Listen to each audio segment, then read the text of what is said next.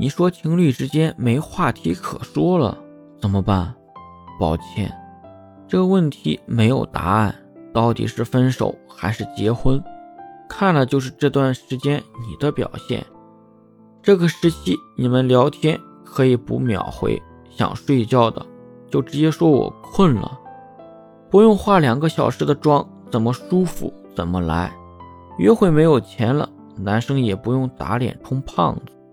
真正舒服的恋爱，不就是你其实在讲这些废话，但对方还是乐意听吗？当然，你也可以选择在这个时候放弃他，然后去找一个新型的恋人。不过代价就是你永远逃不出新鲜感的死循环。